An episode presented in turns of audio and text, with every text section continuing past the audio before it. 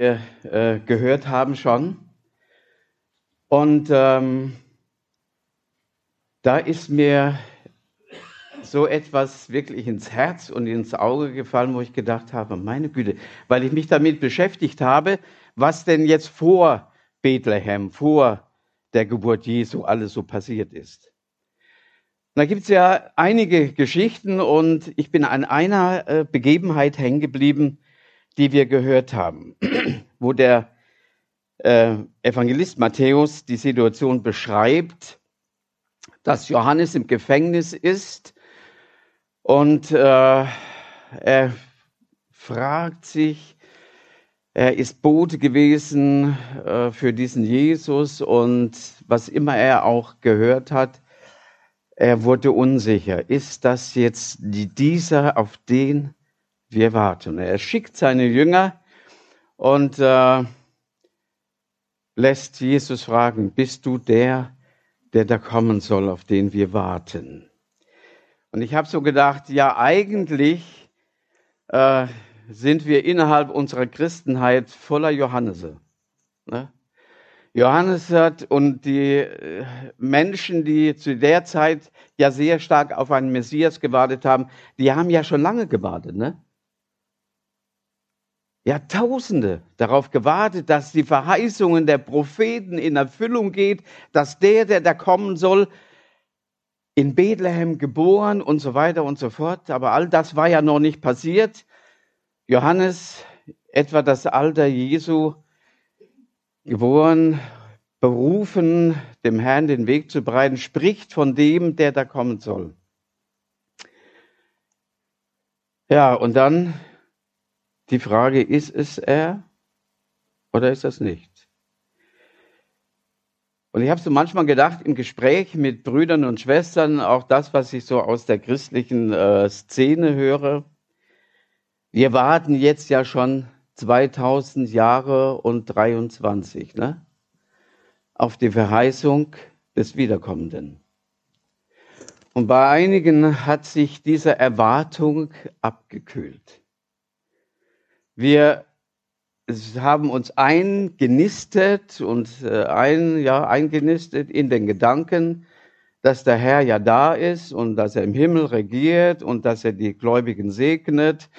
Äh, aber die Erwartung, dass der, der gesagt hat, dass er wiederkommt, als er gen Himmel fuhr und die Engel sagen, so wie ihr ihn habt sehen weggehen, wird er wiederkommen, der Reich Gottes aufbaut in Vollendung. Glauben wir das noch? Erwarten wir das noch? Oder geben wir uns damit zufrieden, dass der Herr unsere Gegenwart segnet und wir dann friedvoll ins Grab gehen können? Ich habe so gedacht, als ich diese Geschichte las, ja Heinrich, so ganz frei kannst du dich da auch nicht von machen äh, obwohl in meinem Herzen eine unendliche Sehnsucht brennt. Aber äh, ich habe gedacht, es gibt so manche Brüder und Schwestern, denen ich begegnet bin im Gespräch, wie, wie feurig ist eigentlich noch die Erwartung und der Glaube an den, der da gekommen ist und wiederkommen will. Sind wir so ein Stück Johannese geworden? Der Evangelist Matthäus erzählt, dass Johannes der Täufer einige seiner Jünger zu Jesus schickt, um die Frage zu stellen, bist du, der da kommen soll, oder sollen wir eines anderen warten? Johannes der Täufer ist angefochtet, er zweifelt und er muss die einzig entscheidende Frage stellen. Bist du es, der da kommen soll? Kommst du wirklich von Gott? Bist du wirklich der, an den das Heil der ganzen Welt hängt? Ist er wirklich der Heiland? In unserer christlichen Wohlstandsgesellschaft haben wir diesen Christus reduziert auf das Vorbild eines sozialen Menschen. Und Jesus er antwortet, und das finde ich so genial. Die Jünger kommen und stellen ihm die Frage, unser Meister sagt Johannes, wie sieht's aus? Bist du es oder bist du es nicht? Wäre ich an Jesus Stelle gewesen, ich hätte richtig menschlich reagiert. Was für eine blöde Frage. Natürlich bin ich das. Ne? Wie kannst du das nur in Frage stellen? Ich würde auftrumpfen und sagen, ja, na klar, bin ich das. Das Interessante ist, dass Jesus so gar nicht reagiert. Er antwortet, indem er auf das verweist, was geschieht. Er verweist auf die Schöpferkraft und die Erneuerung. Er verweist auf die Verwandlung, die begonnen hat und die bereits die Verlorenen erreicht. Er sagt den Jüngern, geht hin zu Johannes wieder und erzählt ihm, was ihr hört und seht. Blinde sehen und Lahme gehen, Aussätzige werden rein und Taube hören. Tode stehen auf und Armen wird das Evangelium gepredigt und selig ist, der nicht Ärgers, Ärgernis nimmt an mir. Da sagt nicht einer, was seine Vorzüge sind. Ich bin ja schließlich, ne? der und der, was ich geleistet habe und, und, und. Bist du der und der? Ja, klar bin ich das. Sondern er verweist interessanterweise auf das, was geschieht. Er sagt, was seht ihr? Was seht ihr? Was hört ihr? Und dann erklärt er, guckt rum. Ist Reich Gottes nicht in unserer Zeit auch wirksam? Ich höre diese Frage so oft und sie wird immer lauter, bis auch in die Gemeinden hinein. Gott, warum geschieht das? Wo bist du? Und, und, und. Und wir, zweifeln, und wir verzweifeln daran, dass Gott nicht so handeln, wie wir uns das wünschen. Ganz schnell, sofort und endgültig. Bist du der, der da kommen soll? was seht ihr? Er schickt die Jünger zurück und sagt, dem, sagt Johannes, erzählt ihm, was ihr seht. Und da habe ich gedacht, ja, das ist es. Wir können in diese Welt hineinschauen, wir können in unsere Gemeinden hineinschauen, wir können immer, und das geht ganz schnell, der Teufel ist da wunderbar, ein Manager, das Negative sehen, das überwiegend Schlechte sehen, das, was uns belastet. Und wir verlieren aus dem Blick, dass Reich Gottes immer noch wirksam ist.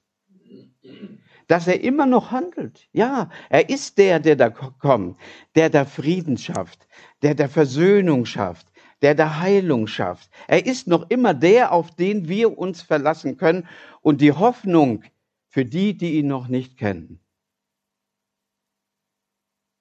Wenn wir manchmal so einen Durchhänger haben, dann lasst uns daran erinnern, welche Berufung wir haben. So ein Stück, dass wir Johannese sind. Nicht in der Fragestellung, bist du wirklich der, der da kommen soll, sondern als ein Botschafter, der von dem spricht, der das Lamm Gottes ist, das der Welt Sünde trägt. Wir verstehen nichts, davon bin ich der tiefster Überzeugung. Wir verstehen nichts von Weihnachten, wenn wir nicht verstehen, dass in diesem Kind dieselbe Schöpferkraft ist, die von Anfang an Himmel und Erde geschaffen hat. Es ist dieselbe Schöpferkraft, die stets das Leben und die Welt erneuert. Heute noch. Er ist es, es ist dieselbe Schöpferkraft, von der die Propheten sprechen. Im Anfang war das Wort und das Wort kam nach Bethlehem, wurde Fleisch und wohnte unter uns. Und dann ging er in den Himmel und da war nichts mehr von ihm zu hören und sehen, oder? Nein. Ich sende euch den Heiligen Geist und ihr werdet meine Zeugen sein. Ihr werdet das fortsetzen, was Johannes begonnen hat. Ihr werdet Botschafter sein. Und mit euch wird Reich Gottes wirksam, werde ich bei euch sein, alle Tage bis an der Weltende. Das ist nicht Vertröstung, das heißt, ich handle heute noch. Und es gilt ganz genau so, heute noch. Aussätzige werden frei, Kranke werden gesund, Hoffnungslosen gibt, wird Hoffnung gemacht. Ja, ihr Lieben, auch Tode stehen auf. Wir hören aus Missionsberichten. Wir wünschen uns, hier wäre das auch so, ne? Aber ich zweifle dennoch nicht daran, dass die Schöpferkraft Gottes, die das Leben ist, in all unseren Schwierigkeiten des Lebens, dass Gott immer noch der Wirksame ist. Doch du bist der, der da kommen soll. Du schaffst noch immer Trost in einer trostlosen Welt. Du schaffst noch immer Frieden in den Herzen Einzelner. Da, wo Friedlosigkeit ist, wo Verletzung und Enttäuschung ist, wo Einsamkeit ist, wo Angst und Not ist. Noch immer erleben wir es, da wo Menschen ihr Leben Gott anvertrauen, es in die Hände Gottes legen, Veränderung geschieht. Also ich erlebe das bei mir in Findel. Es ist so schön zu sehen, dass Menschen, die verzweifelt waren und hoffnungslos sind, die nur gedacht haben, jetzt geht's nur noch so weiter, bis ich krepiere. Und es wagen im Gebet mal ihr Leben in die Hände Gottes zu legen und dann begleitest du sie und du merkst, wie Gott dieses Leben verändert. Siehe, ist jemand in Christus, ist eine neue Schöpfung. Alles ist vergangen, Neues ist geworden. Ihr Lieben, das erlebe ich heute, Tag für Tag. Und da kann auch ein Ereignis, äh, das mich ärgern könnte, mich nicht davon abbringen. Eigentlich hätte ich fast nicht hier sein können heute Morgen, weil mein Auto seinen Geist aufgegeben hat. Und ich stand in Harburg. Äh, also nicht heute Morgen, sondern jetzt die letzten zwei Tage. Und äh, aber das ist so herrlich in Findel. Ich habe nur einem Nachbarn davon erzählt und er hat gleich gesagt: Ah, kannst mein Auto haben, kannst Sonntagmorgen äh, mit meinem zum Gottesdienst fahren. Der erzählt es einem anderen. Äh, der kommt auf mich zu und sagt: Du, wir haben zwei Autos. Wenn du möchtest, kannst äh, eins von uns haben. Dann machte das die Runde. Ich hätte, hatte plötzlich einen ganzen Fuhrpark, äh, wo ich gedacht habe, boah, das ist doch herrlich, ne? Ihr Lieben, als ich in Harburg da vor dem äh, Parkhaus stand, ähm, ich war ja im Parkhaus ganz oben und äh, das, äh, die Servolenkung nicht mehr, weil das Öl kaputt ging, alles war, war alles ausgeschwätzt, konnte nicht mehr lenken. Ich habe dann gewartet auf den ADAC viereinhalb Stunden in der Kälte vor dem Ding. Und ich kann euch sagen, ich habe davor gestanden, habe gesagt, mein lieber Teufel, du kriegst mich nicht dazu. Ich weiß, ich bin in meines Herrn Hand. Und wie lange das auch dauert, ich habe meinen Frieden und den lasse ich mir nicht nehmen. Ja, und dann kam der gelbe Engel, ne? glücklicherweise. Ne? Und das Schöne war, dass kurz davor, ich stand vor einem türkischen Möbelhaus. Und unsere älteste Tochter hat dann meine Frau abgeholt, äh, weil die auch in Harburg wohnt, damit Hildegard nicht auch noch so lange vor der, in der Kälte stehen muss. Und die Frau im türkischen Laden hat das mitgekriegt, dass wir da standen und so weiter und so fort. Und dann fuhren die weg. Und ich stand ja nur zwei Stunden schon. Und dann kommt sie raus und sagt, warten Sie auf Ihre Familie? Ich sage, nee, nee, die äh, sind schon nach Hause gefahren, äh, ich warte auf den Abschleppwagen und so. Nein, sagt sie, das geht doch nicht. Kommen Sie rein, Sie erfrieren doch hier. Und dann hat sie mir Kaffee gemacht und, und, und. Und dann ich gesagt, siehst du, die nächste Güte kommt. Ne? Äh, aber ich, ich weiß nicht, wie ich da reagiert hätte, wenn ich nicht diesen Frieden meines Herrn in meinem Herzen gehabt hätte. Ich habe gesagt, komme, was da will. Meine Freude und meinen Frieden lasse ich mir nicht nehmen. Und das war so eine wunderbare Erfahrung, äh, dass ich mir gesagt habe, oh, herrlich. Und als ich dann schon einen Fuhrpark angeboten war, war es ja noch herrlicher. Und heute Morgen bin ich mit einem wunderbaren Auto hier. Muss es leider wieder abgeben.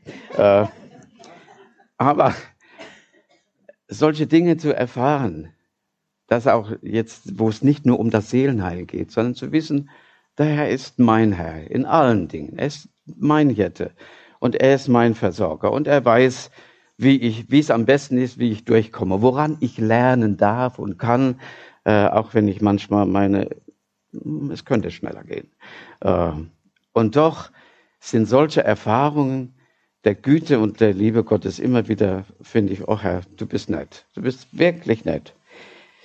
Johannes kannte, wie wir sicherlich auch, viele alttestamentliche Verheißungen.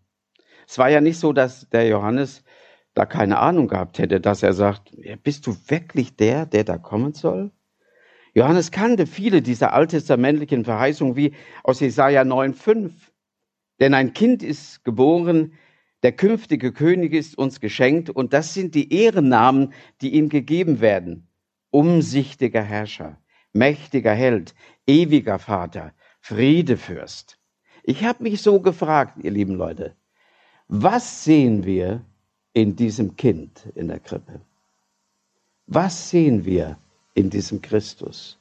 Ich bin immer manchmal, so gut ich das alles verstehen kann, dieses niedliche Kind, äh, dass das natürlich gute und schöne Emotionen in uns weckt.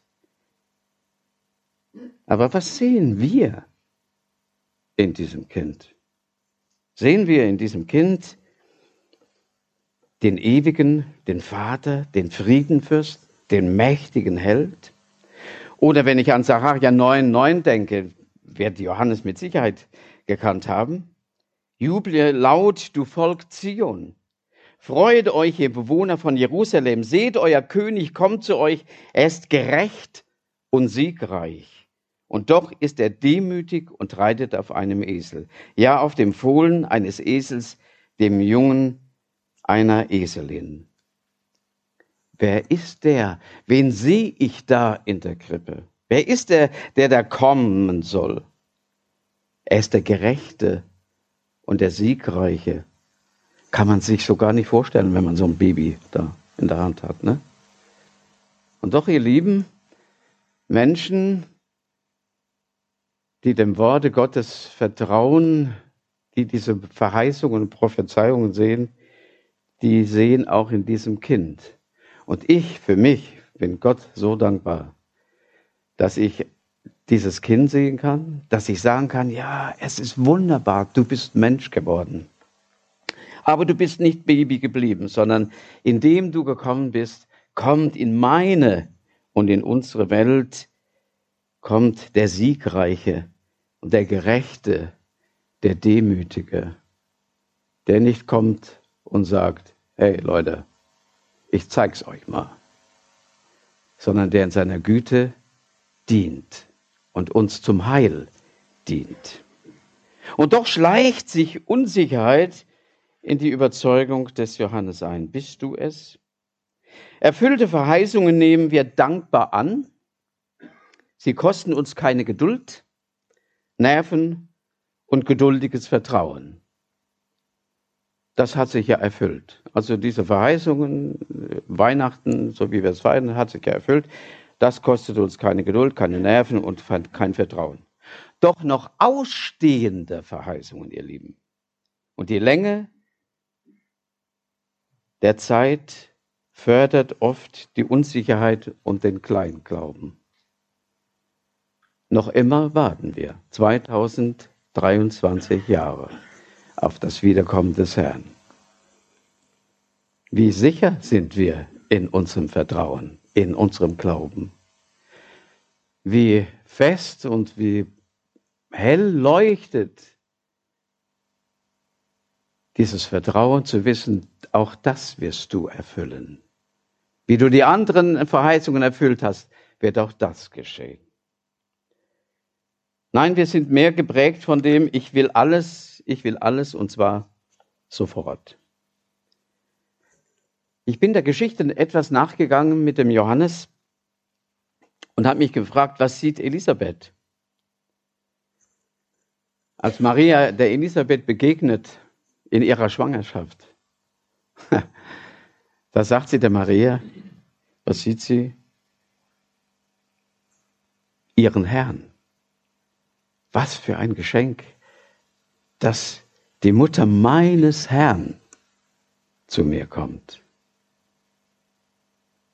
Wie wunderbar wäre das, wenn dieses Advent und dieses Weihnachten, wenn Menschen über diesem Kind hinaus auch ihn als ihren Herrn erkennen würden. Und Maria, was sieht sie in dem, was ihr zugesagt wird?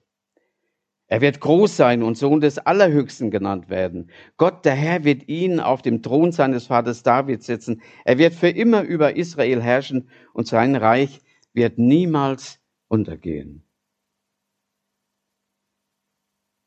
Aussagen, die sich in der Gänze noch nicht ganz erfüllt haben. Im Ansatz ja, vieles schon, aber noch nicht alles. Was sieht Zacharias? der Vater des Johannes. Er schreibt, und du, mein Kind, wirst Prophet des Allerhöchsten genannt werden, weil du zu dem Herrn den Weg ebnen wirst. Du wirst seinem Volk verkünden, wie es Rettung finden kann durch die Vergebung seiner Sünden. Durch die Güte und Barmherzigkeit Gottes wird nun das Licht des Himmels uns besuchen, um die zu erleuchten, die in der Dunkelheit und im Schatten des Todes sitzen und um uns auf den Weg des Friedens zu leiten. Simeon später, als das Kind in dem Tempel gebracht wird, es, um es äh, zu beschneiden und aufgenommen zu werden, er spricht eben auch von dem Retter. Dieses Kind wird von vielen in Israel, und dann kommt die andere Seite, abgelehnt werden. Und das wird ihr Untergang bedeuten. Für viele andere Menschen aber wird er die höchste Freude sein. Auf diese Weise wird an dem Tag kommen, was viele im Innersten bewegt. Doch auch durch deine Seele, Maria, wird ein Schwert dringen. Wir wünschen uns, dass sich alles erfüllt, und zwar gleich. Die Frage des Johannes beantwortet Jesus nicht mit einem empörten, klar, das bin ich.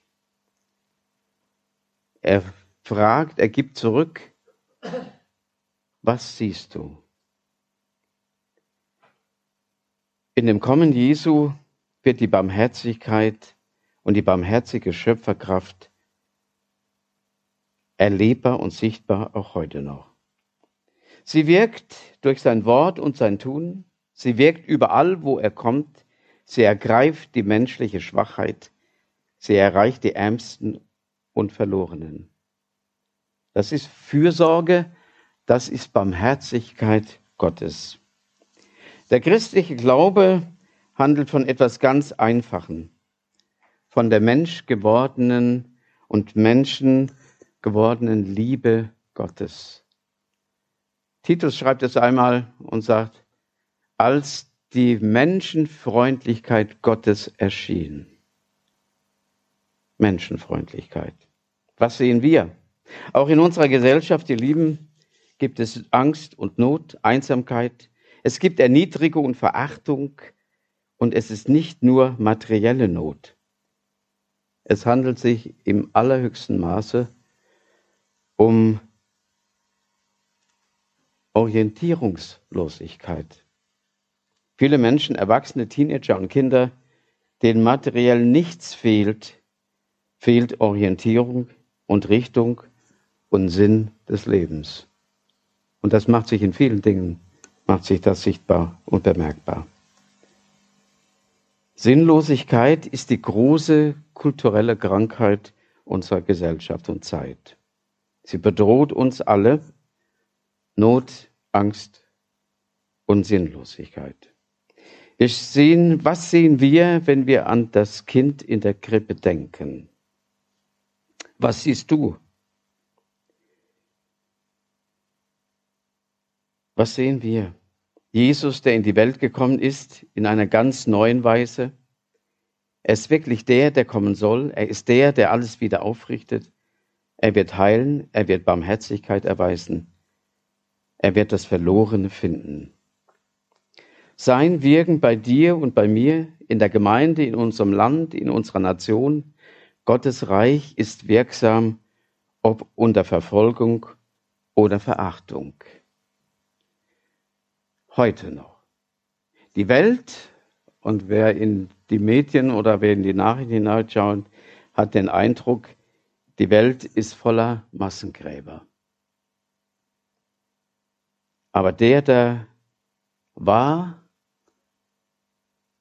und ist und der da kommt, ist der Fürst des Lebens heute und wird sein Erlösungswerk vollenden.